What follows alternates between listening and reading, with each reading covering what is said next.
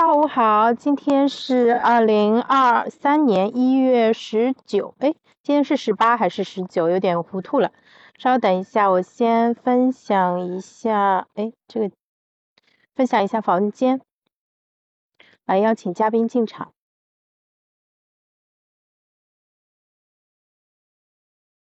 好的，我这边再转发一下房间。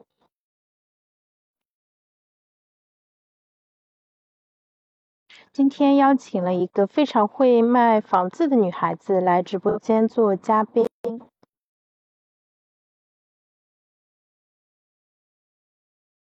好的，我这边先稍等一下啊，放一首简单的音乐。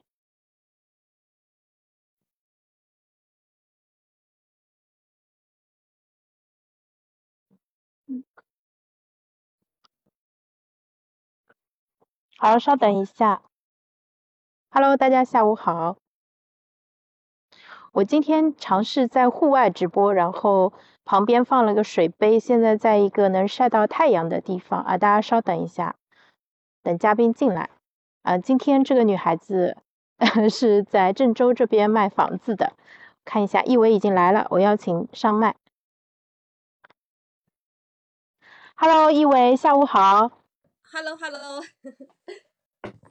对，因为我们是临时开播，所以可能今天人流就会有点分布不均啊。没关系，我们先聊这一场。后面的话，如果你有兴趣的话，我们后面可以再提前准备，再呃，就是搞一场大的。好好，行啊，好的，那我们现在就呃正式开始吧。欢迎大家来到喜马。嗯，OK，你这边呃你不说话的时候，可以先把麦关一下。好，哎，好，那个欢迎大家来到喜马拉雅开麦广场。那我们今天下午临时加更一场，因为今天请到了一位非常厉害的嘉宾，呃，那个北龙湖一姐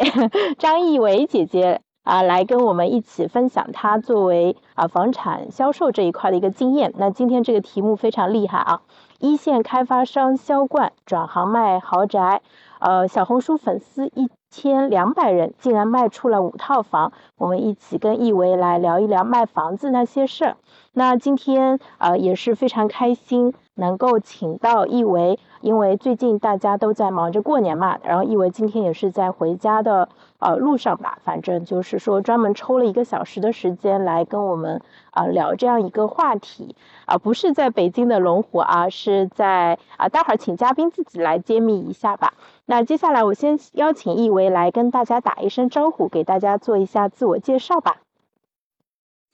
Hello，Hello，大家好，我叫张艺维，啊，我是来自于郑州，在郑州的北龙湖。北龙湖是一个呃北郑州的一个区域，就是郑东新区的一个专门做豪宅，就那个区域全是豪宅的一个片区，叫那个北龙湖的板块。然后粉我粉丝不是一千两百万，粉丝是一千两百个。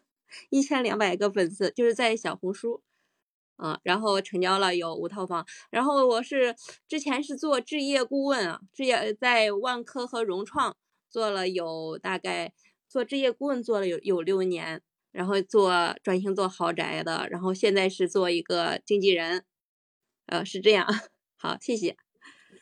嗯，好的，谢谢一伟。对。啊，我那我们先从易维的这个从业的经历开始讲起吧。呃，易维，我看你在小红书上的自我介绍是郑州大学毕业的，然后现在工作年限应该是七到八年，对吧？那你是一毕业就开始去呃那个房地产公司去做新盘的销售吗？呃，没有，其实我走了很多弯路。嗯，我这个人呢，就是不断喜欢探索自己的一个人，然后我是。呃，做了很多，嗯，跟房地产没有关的。我先做了有这个，比如说客服啊，呃，做了一些人力资源呐，还尝试了一些，就是那种，嗯，行政、内勤，还有就是呃，广告设计、平面设计。因为我自己专业是学的是平面设计，然后我还做了一段时间平面设计。然后我发现做这些工作的时候，都不是我想要的，都。没有我的这个激情，然后我做这个这些工作都就是那种，就是没有那种成就感，然后我就我就想到我在大学的时候，我发现我在呃销售，因为我大学做了一些兼职，我发我就是觉得做销售很有成就感，而且还能挣到钱，而且还能根据自己的能力去有这个嗯，就是好坏的结果，就是我喜欢那种能比较出来结果的，就是能衡量出来我这份工作做出来是好还是不好的一份工作，呃，能衡量衡量出来的。就是呃，所以我就选择了销售。然后我最终选择了销售之后呢，我还走了一段弯路，就是我做了一段时间电话销售，还做了一段时间就是上门拜访的销售。然后我发现我对于这种嗯这种嗯出门去拜访式的那种关系型的销售、人情式的销售，我也不擅长。然后最后我才。选择到了这个房地产销售，就是更多的是靠自己的专业呀，靠自己这个对，嗯，呃，这个这个行业的理解、专业去打动客户，就是属于嗯专业式的销售，而不是人情式的销售。就因为我们本来对于销售这一块分的没有那么细啊，也不知道原来就是哪怕是在房地产这个领域，其实也有这么分成不同的种类，对吗？嗯，就是房呃房地产的话，房地产的销售一分，房地产的销售倒分的不多，房地房地产的销售主要是分这个有置业顾问，有这个有渠道，有有中介。然后我之前做的那种拜访式的销售不是房地产，是那种广告广告的那种拜访式销售。但是我嗯，我一开始没选择房地产的时候，就是也也做了一段销售，但是发现做的不好，就是那种拜访式的销售，还有电销，电销我也不擅长。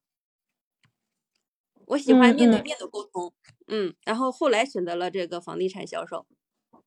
所以是哪一年入行做的房地产？嗯，我是一六年初过完年，一六年过完年就做了。呃，我数一下，掐一下手指头啊，所以是一六、一七、一八、一九、二零、二一、二，所以是整整做了七年的地产销售了。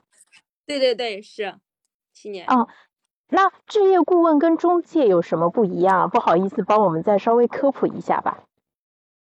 嗯，置业顾问主要是呃有很大的不同。就置业顾问的话，就是有，呃，更多的是客户上门来，客户上门来这个，嗯，来了解这，来了解房子，呃，就是你是属于更多的是被动式的接待客户。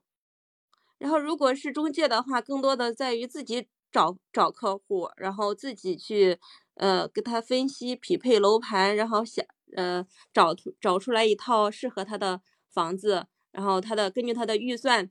找出来一套适合他的房子去成交，是这样。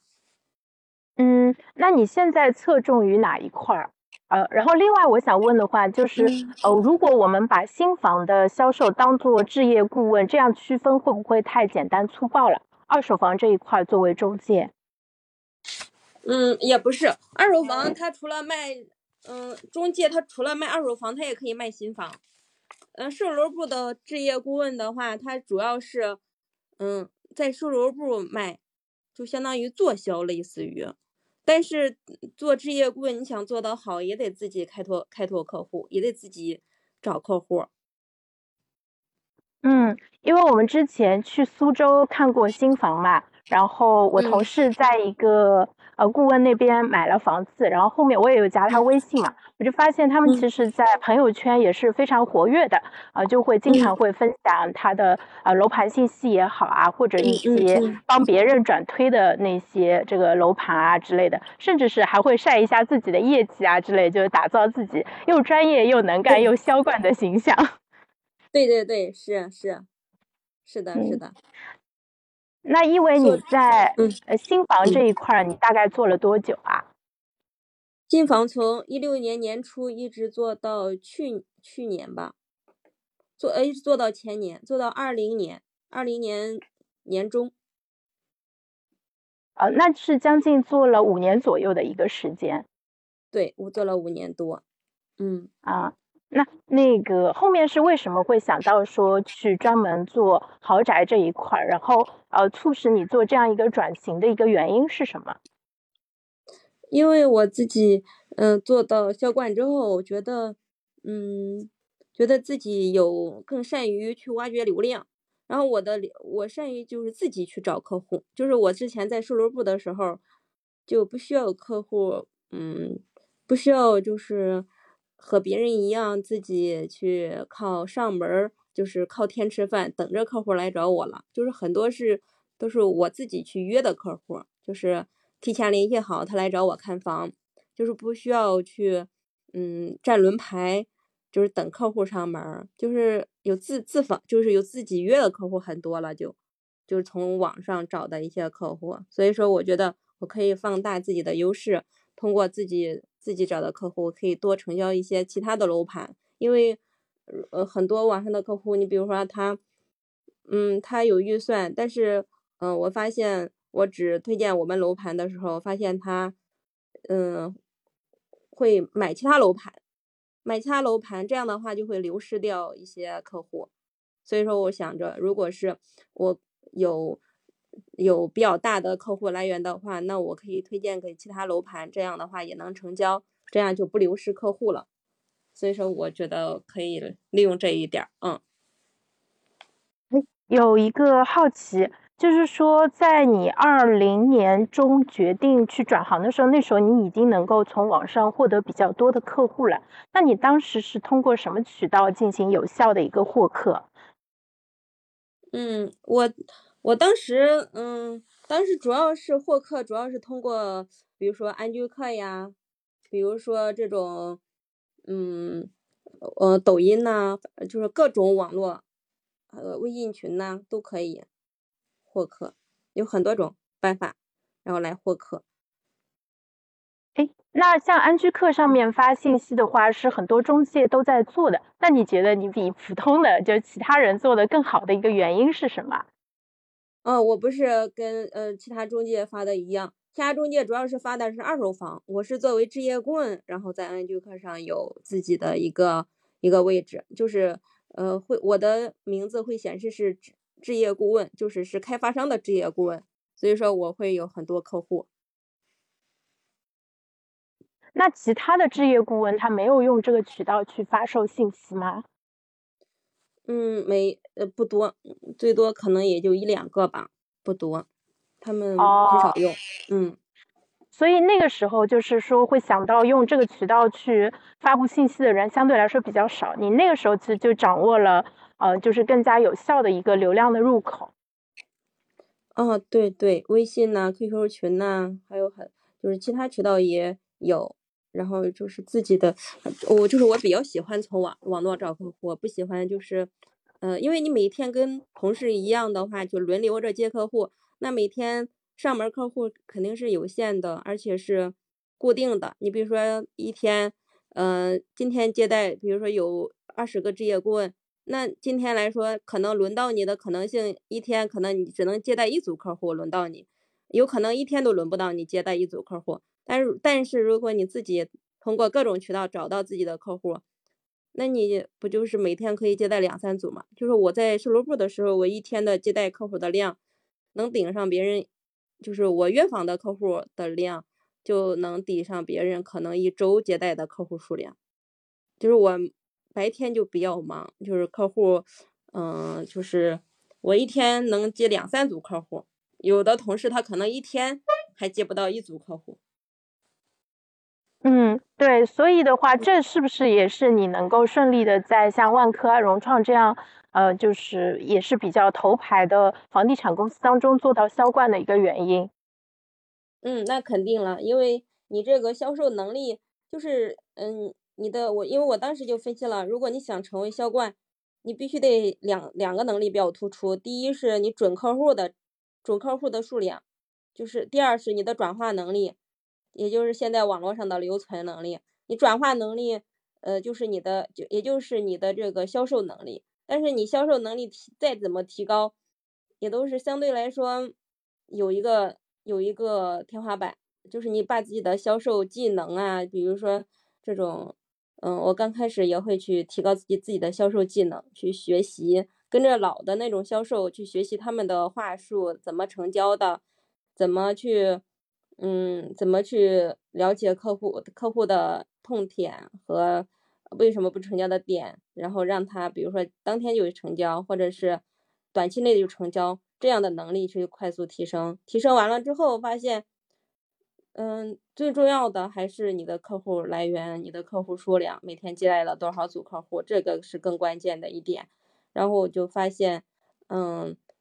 就是为什么别人成交那么多，然后我就觉得，哦，那他的，那他的每天的客户来源这一点儿，就是一定要抓起来。然后我就把自己的这个客户接每天的接待数量就提高了很很多，就是比别人都要多很多。这一块儿，嗯嗯，这一点其实对我们非常有启发。就是就像你说的，就转化率它可能提高到一定水平，嗯，它也不是说靠我们自己努力就能提高的。但是你的这个有效的这个叫销售线索或者叫什么客户来源，这个其实就显得尤为重要了。然后你在呃几年前其实就已经掌握了在网上去获客的一种方式。然后，那我们来说说你现在在做小红书这一块儿，呃，是什么时候开始做小红书的呀？我其实我做小红书就是在，嗯，就是二零二二年的五六月份吧。但是我前两个月我没怎么发，我前两个月就是发的很不勤，可能就是几天发一条，几天发一条那种。当时就是觉得这是一个流量渠道。嗯，我知道它有用，但是我没有很重视。然后比较重视了是，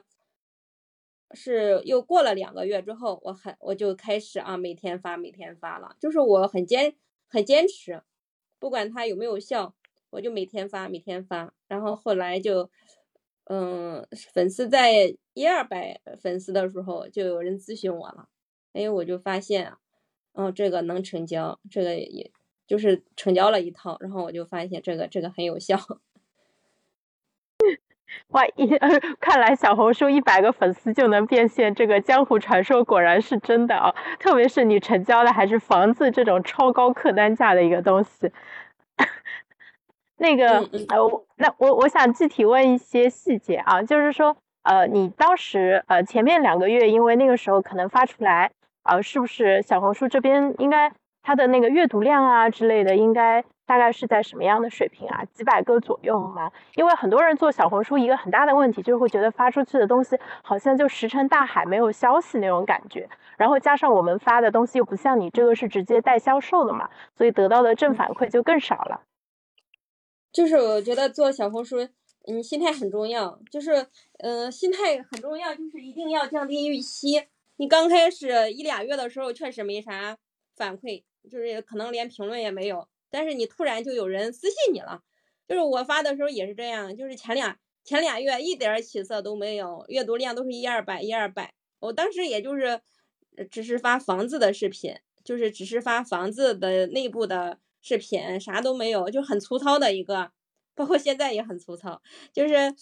但是。就是就像有有这个道理，有个道理就是那样，就是竹子它可能前几年的话，你看着就是没有长，但是它实际上它是在在不停的涨。就是你发这个小红书也这样，就是你不要觉得前期的积累没有用，你每天发，其实其实这个平台呀什么的都都会记录的，都会看得到的，是嗯，用户也都能刷得到的。就是你只要每天发，每天发。你总有一天都会能做好，就是最主要的还是得坚持。那坚持源于你的耐心，耐心其实源于你的信念，就是你的信念，你坚信我一定要把小红书要做起来。我当时就是觉得，我我我这个我也有自有这个时间有这个精力，为什么不把小红书做起来呢？然后我就每天发，每天发，就是它能做起来更好，不能做起来也，呃，我也没有对它爆出来爆出很大期待，然后就每天发嘛。因为我每天都要去看房，那既然看房了，我就顺手就拍一拍嘛，也没有很费力，就是所以说你要做的时候，你就不需不用不用就是很用很大劲儿。刚开始，因为你越是用很大劲儿，有可能你越是很难坚持，比如说有的你可能剪个视频花俩小时啊，或者是写文案再写一个小时呀，你花三个小时、四个小时做一个视频，可能我就是那种懒人式的啊，我写的我比较比较简单，可就是发个视频可能一二十分钟就就做好了。呃，如果是就是精细的，我也就最多一个小时就就做好了，就是不用给自己很大的压力，就是越越轻松的方式越能坚持，就是一个坚持的技巧吧。嗯，那你有没有在小红书上？因为现在其实，在小红书上卖房子的人应该是也挺多的。然后你有没有看到过那种做的特别精致的那种同行？就是你看到他们的作品，会不会有那种我也要？这个多投点时间，把我的这个作品做得更精美的这种想法。呃呃，我做就是在我们这个城市郑州做精致的没有，呃，就是也有其他城市我看到过做精致的，比如说，嗯，比如说这个什么马来西亚，比如说上海，在其他城市我看到有做精致的，在我们这个城市没有做的很没有做的精致的，就是。更多的是传播这个产品信息，就是让别人看到你。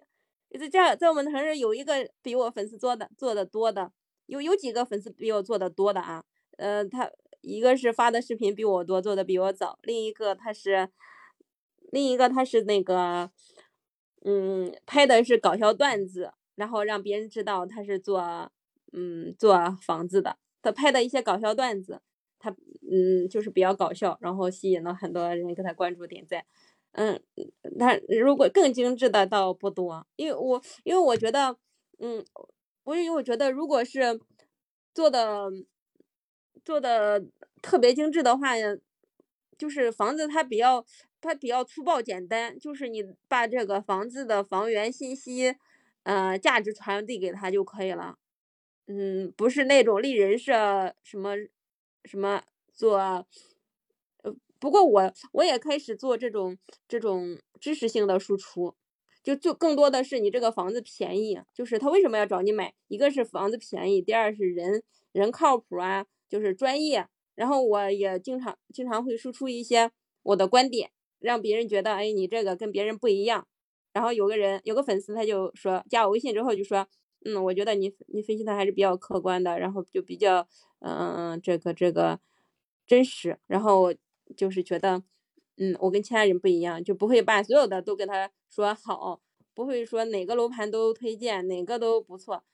嗯，我也会也会分析客观讲哪个楼盘的缺点优点的，这样。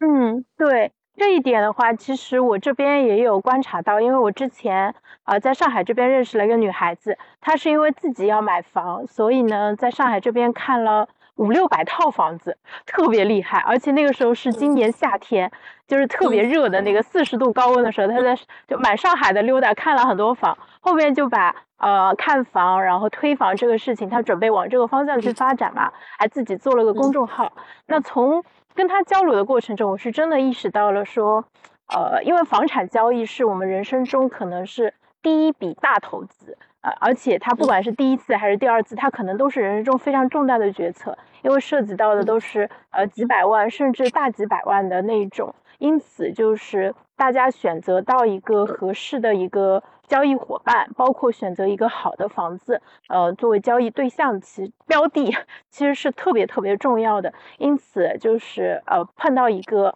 呃专业靠谱，然后不忽悠人的中介，呃，就或者说顾问，其实就特别重要了。那呃，那个想问一下，呃，一维这边就是说，呃，你这边会怎么样去怎么样去让客户去对？很快的，就是对你的这个专业能力就是产生感知呢，因为你在就小红书上面的信息还是相对来说比较简单，呃，会先私信或者约电话沟通吗？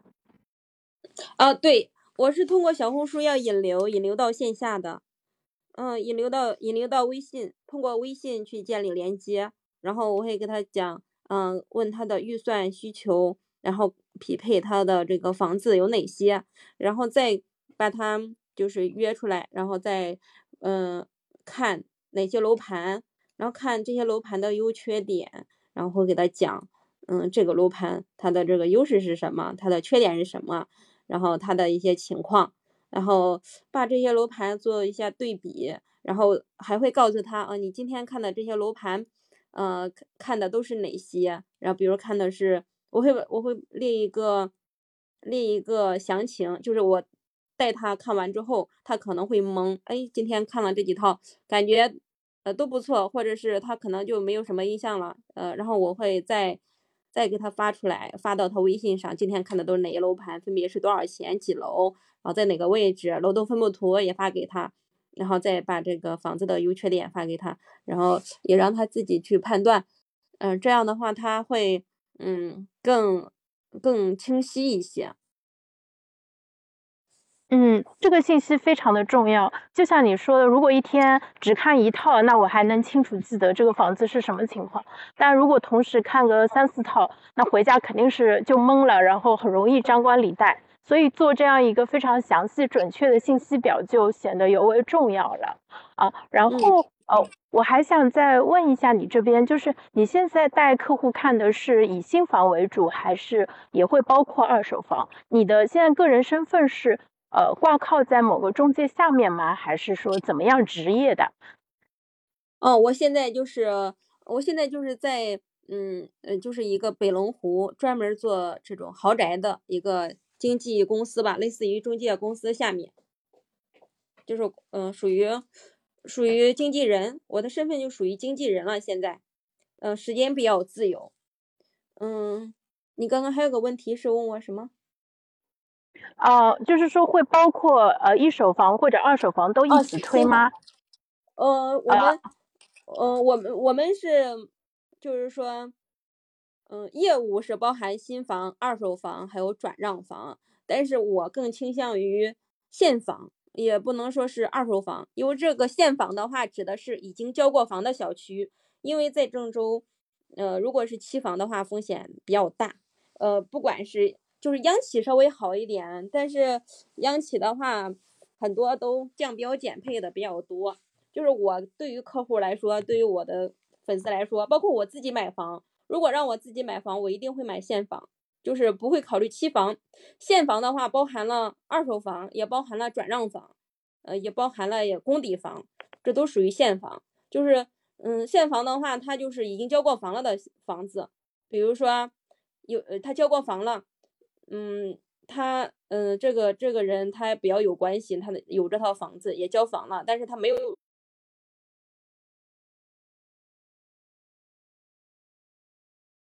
嗯，可以换名字卖，然后这种房子它也是现房，它也是现房，也可也是可以，就是更名或者改合同就可以卖了的，就是不需要就是走二手房流程过户啊什么的，这种也是可以的。然后还有就是二手房了，二手房了，比如说他买满两年呢，可以就是去房管局过户啊、交易啊这种，就是属于二手房。还有一些工抵房，工抵房就是一些就是开发商抵给工程方的，比如说开发商嗯欠这个工程方一笔钱，那这个那这个工程方就有了这这这个房子，嗯，但是他要这个房子没有用，那他肯定是会往外赔钱卖，可能赔十个点或者赔五个点往外卖，但是这个房子也是。比较安全了，因为它是现房了，已经交过房了，然后他就是为了变现嘛，他就是以低于市场价的房这个价格往外卖，那但是他会要求客户全款全款更名，这种房子也是可以卖的，而且也是一个比较简陋的房子，因为它这个既是现房，而且还低于市场价，所以也是可以买的。就是我我更主张我的粉丝，包括我自己，我都会。买现房就是我是我的业务包含新房，但是我一般都会推荐现房，因为这种比较安全靠谱。那问题来了，就是说像工抵房啊，或者这种更名房，其实在楼盘中的占比应该相对来说是比较少的，对不对？那而且也肯定不只是一个中介呃在做这一块的生意嘛，所以的话，呃，你这边比如说怎么样快速的去。呃，获得房源的信息，并且就以比较快的速度把它卖掉。我觉得感觉这个是其实是一个时间差还有信息差的一个比较，看谁能够更快的撮合这个交易。嗯，对，嗯，就是你的这个房源，房源的话是，嗯，是就是这个我们这个公司里面所有人都会去，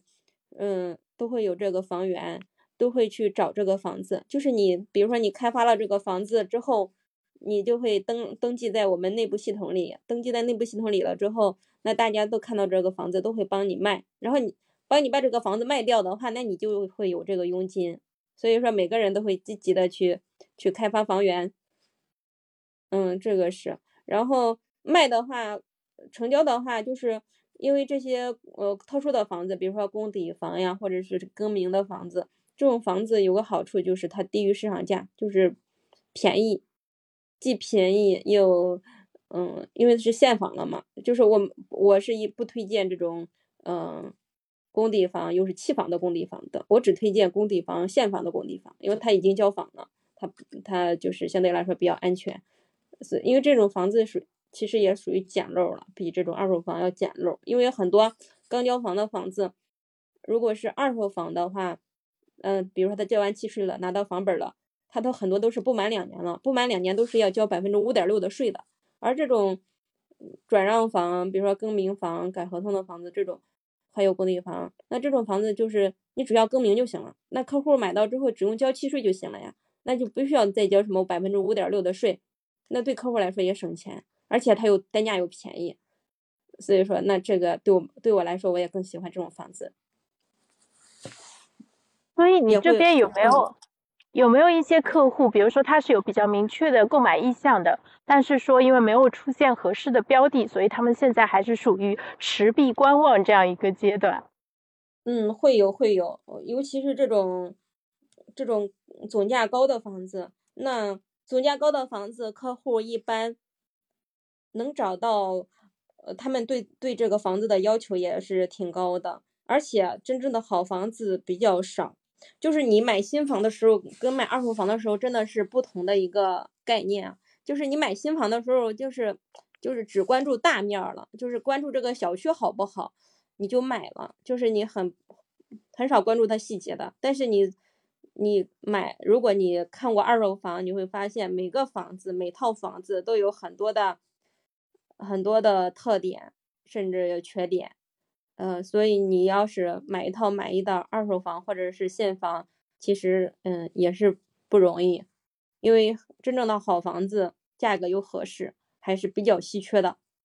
比如说它低于市场价，然后位置又好，楼层又好，又不临路。嗯，又安静，就是等等符合你的要求的，其实其实不多，所以嗯，真正的稀缺的房子还是还是少，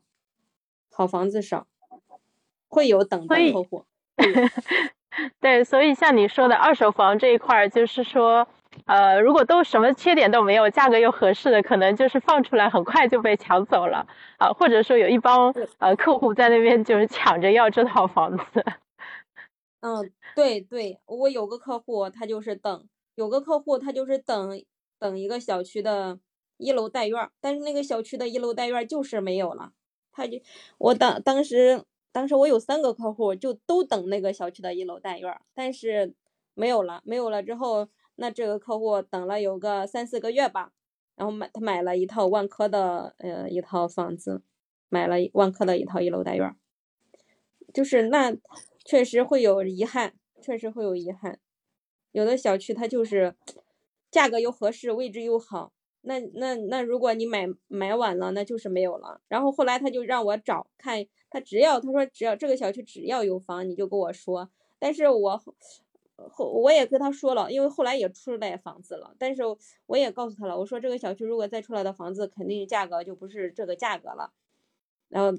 确实，后来也都涨了，就是没有再也没有那个价格了。然后他也就是一直就是比较遗憾，觉得呀，当时也没有买，他也比较比较可能会有点后悔吧。那这个就是人生没办法，比如说大家都喜欢，对吧？多个人抢一个，那肯定有人能够拿到，有人拿不到。那你刚才讲到一个点，我觉得非常有意思，想再请教你一下，就是大家在看。新房的时候可能就不会看那么多东西，但是看二手房的时候，是不是因为这个房子就已经在你面前了，它的优缺点都很明显，所以就很容易看到。特别是新房的销售模式也是啊，认筹啊，还有什么？特别上海这边之前限购的时候，对吧？就可能三千个人去报名，最后只能有一千个人才有资格去选房。那个时候就没办法啦，你要么就是如果真的剩下尾盘特别差，那就咬咬牙放弃算了。但很多时候大家还是不会放弃这个机会，因为那个时候有一个说法，就觉得上车就是赚到。但是在郑州这边，应该可能相对来说没有那么紧俏嘛。所以大家为什么在看新房的时候，也是会用一种完全不同的一个心态？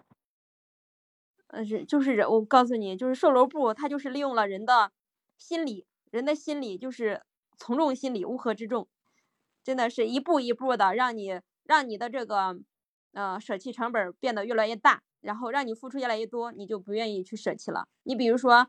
呃，开发商的套路，第一就是之前的时候就是稍微嗯。就是一八年、一九年那会儿吧，还是比较热的时候，有一六、一七、一八、一九那那段时间，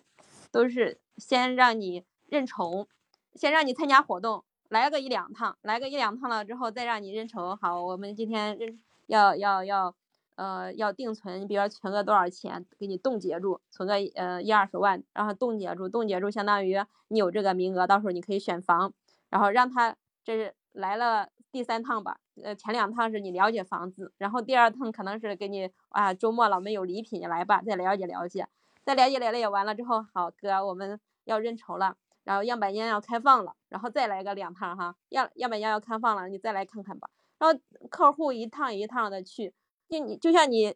为喜欢，比如说你喜欢这个小狗，那你一遍一遍看这个小狗啊，好漂亮呀，你你都去了四五四五趟了，你能不买吗？然后好，然后。再去，呃，样板间也开放了，然后，嗯，再再说，再再找个理由，你比如说，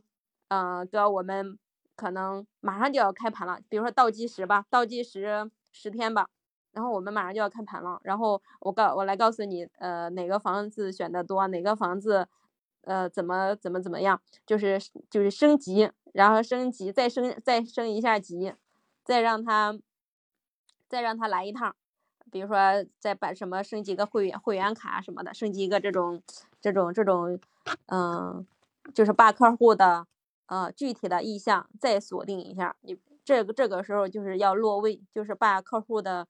就是他想选哪栋楼哪个楼层，哪栋楼的哪个楼层东户西户，嗯，全都要就是摸得特别清楚了。那个时候就在开盘的前一两天吧，就是。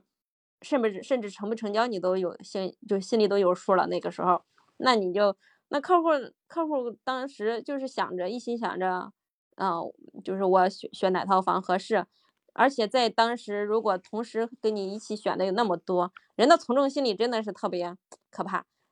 就是大家同时都是抢一个东西，你你肯定不会去去有怀疑的。然后但你选完之后，你就不你就不会操心。它的不利因素了，你比如说这个房子它旁边有没有化粪池，这个房子它是不是临着路，晚上吵不吵？比如说这个房子它它下面有没有这个呃除湿机？除湿机，比如说有的房子它挨着会所，那会所里面可能有除湿机，那会不会有噪音？噪音特别大，嗯，很多细节你你只是在新房全都把这些都给忽略了。这就是我做了几年新房之后，我再做二手房发现。哇，新房就是一个信息差，就是严重的信息不对称。他把，他他就是把这个所有的能隐藏的信息全隐藏了。但是你在二手房的时候，真的是一个冰冷的一个现实世界，就是你的房子的优点、缺点，你的房子的价格，就赤裸裸的展现给你的客户了。就是当你要再要卖房的时候，当你成为一个二手房的业主的时候。那你你客户就不会考虑，嗯，你买的多少钱？客户只会看你的房子的优优点、缺点，你卖的多少钱？你能你你能比别人便宜多少？这个才是，这个这个才是你你能不能把你的房子卖出去的一个关键原因。所以，所以这个这个新房跟二手房真的是客户信息太不对等了，我发现。我就学 学到了好多，因为我之前我们我帮我弟弟在老家那边，我跟我妈他们一起去买房子，参与过新房的购买过程。但我在上海没有买过新房，没有享受过，也没有住过新房啊。但但是这个里面确实全部都是门道。那个房地产公司的，就因为这一套流程，其实在全国都已经。呃，玩的很多遍了，就确实是很熟，很熟练，有一套非常成熟的套路啊。那个我们现在直播间里面还有一位朋友，他就是二二年，呃，刚刚在杭州买了房子。我觉得就是他听完你刚才讲的这些东西，应该会有感觉。而且你说让客户多来几趟，那就看多了就对这个房子有感情了，这个我也很同意。就是因为有些新盘不是会在比较偏的地方嘛？特别你第一次去的时候，可能就会觉得天哪，这什么鸟不拉屎的地方。但是当你去第二遍、第三遍的时候，你就觉得好像也没有那么差了。对，就真的会有这种感觉。是，是，而且新房会有一整套流程说辞，我告诉你这个我们的优势在于哪儿，我们为什么比别人更好，就是会把周边的楼盘。全都全都把优势劣势给你分析清楚。就是我做这些工作的时候，我都会告诉他哪个楼盘它的优缺点，然后我们楼盘的优缺点，然后让他知道啊，然后选择我们更合适，就是这种。所以，嗯，真的是新房更强势，二手房其实相对来说比较弱势。但二手房其实也相对来说为客户这边会考虑的更多一点。就是你必须是要向客户去交底，不然他很容易会发现说，哎，你对我有所隐瞒，那可能就那成交就不找你了，对吧？嗯，对，其实对，其实二手房才是一个真正的市场，就是客对客户来说，你新房买的多少钱，其实跟你二手房卖多少钱是没有关系的。我有有很多客户，他，我给你举个例子，他新房他可能买的八百万，但是他二手房。他他可能也是卖八百万，就是他他可能是原价买的，他他还是原价卖，他可能还了三四年月供了，还了一个寂寞，就是还了只是利息都交给银行了，他自己就是一个失败的一个投资，他可能也没有想着去投资，但是他就是把这个钱放到房子上，他确实没有赚到钱，就是因为他嗯选择的标的以及。以及他这个这个选择的时机，卖房的时机。你比如说他买的时候，嗯，他信息了解的不充分，因为他不知道未来还有哪些楼盘会有更好的楼盘会更便宜，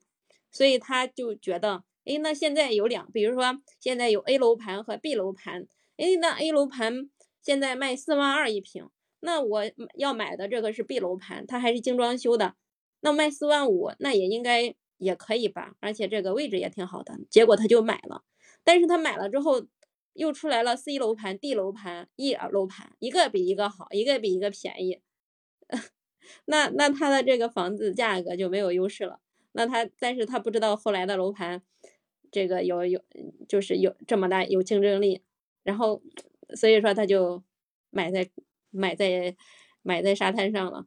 所以说你买新房的话。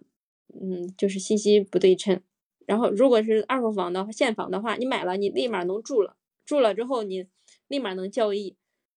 嗯，这种的话更安全一些。嗯，你说到这个买买的不是很合适的标的，我这心里默默的在那边流眼泪。我们家在房产投资上就做的一塌糊涂。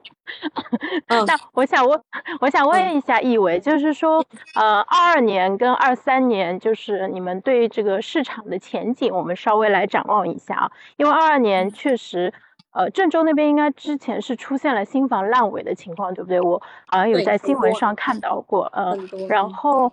嗯，但是今年年底不是又开始出了一些新的政策了吗？呃，包包括什么保交房，以及是说，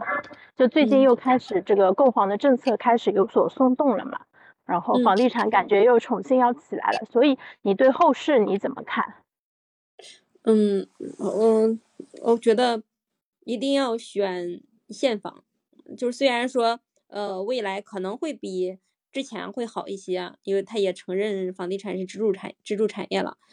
但是，嗯，一定要选。但是有一些开发商房企还是不乐观，还资金特别紧张，依然会很紧张。就是在郑州有一些房企，就是我就不说名字了。嗯，他们资金挺紧张的，然后都，嗯，有一些员工的佣金都没有发，反正据我了解，都好几好几个月了，有半年佣金都没发，然后确实不太好，还是要买现房，而且要买核心地段的，选择这种低于市场价的这种核心的现房，而且就是不要买有硬伤的，如果你房子有硬伤。你哪怕再便宜，也不好卖掉，就是尽量不选有硬伤的。你只要房子好，只要房子好，价格合适，就稍微低那么一点市场价，你很很快就会卖掉，你这个房子的流动性就会比较好。你要是买那种特别便宜的，你要是去买了，嗯，有可能是捡不到漏，有可能是坑。嗯，我给你举个例子，就是有有个客户，有个业主嘛，他卖的房子。嗯，就会比市场价便宜个一百万，但是后来我们了解，就是她跟她老公闹离婚，然后闹离婚有有有这个有个这个纠纷，还是还是有问题的，而且她也欠开发商钱。还有还有一个例子，就是也是卖的特别便宜，后来了解到了解到这个人呢，他欠这个债权人钱，然后他这个房子现在是由债权人替他卖。嗯，正常，比如说卖八百多万呢，他现在挂出来七百多万，然后来才了解到，哦，是是他的这个债主在替他卖，是，然后他这个也是风险很大。还有一个卖的特别便宜的，就是他，嗯，他这个房子离这个有一个他有旁边有个厨，就会所的有一个厨师机嘛，有一个设备离他这个房子特别特别近，白天是听不到的。听听的不是特别清楚，但是到晚上的时候会特别响，就是会震动。那个房子卖的也特别便宜，然后卖了半年也卖不掉。就所以说，如果你一直看到一个房子特别特别便宜，而且又一直卖不掉，那这个房子它就它就有问题，就是它不会轮到你的。你说又好又便宜的房子怎么会轮到普通人呢？所以你买的时候就就稍微低那么一点市场价就可以，它只要能位位置好，因为它但是你这个如果。低于市场价太多，那大概率这个房子绝对不是好的，因为它低既然低于市场价了，它不可能又房子好又又不临路，又没有又没有噪音，又没有什么的，嗯，就是就不用选那种太差太差的，就选一个正常的，是就是差不多的。其实最主要的还是得在买对的时机，在对的时机买房，就是这个是才是挣到最多。你要是可想着就是。这个通过房地产这什么的保值啊，什么就是选对时机才是最重要的。嗯，就是不用在这个房子上去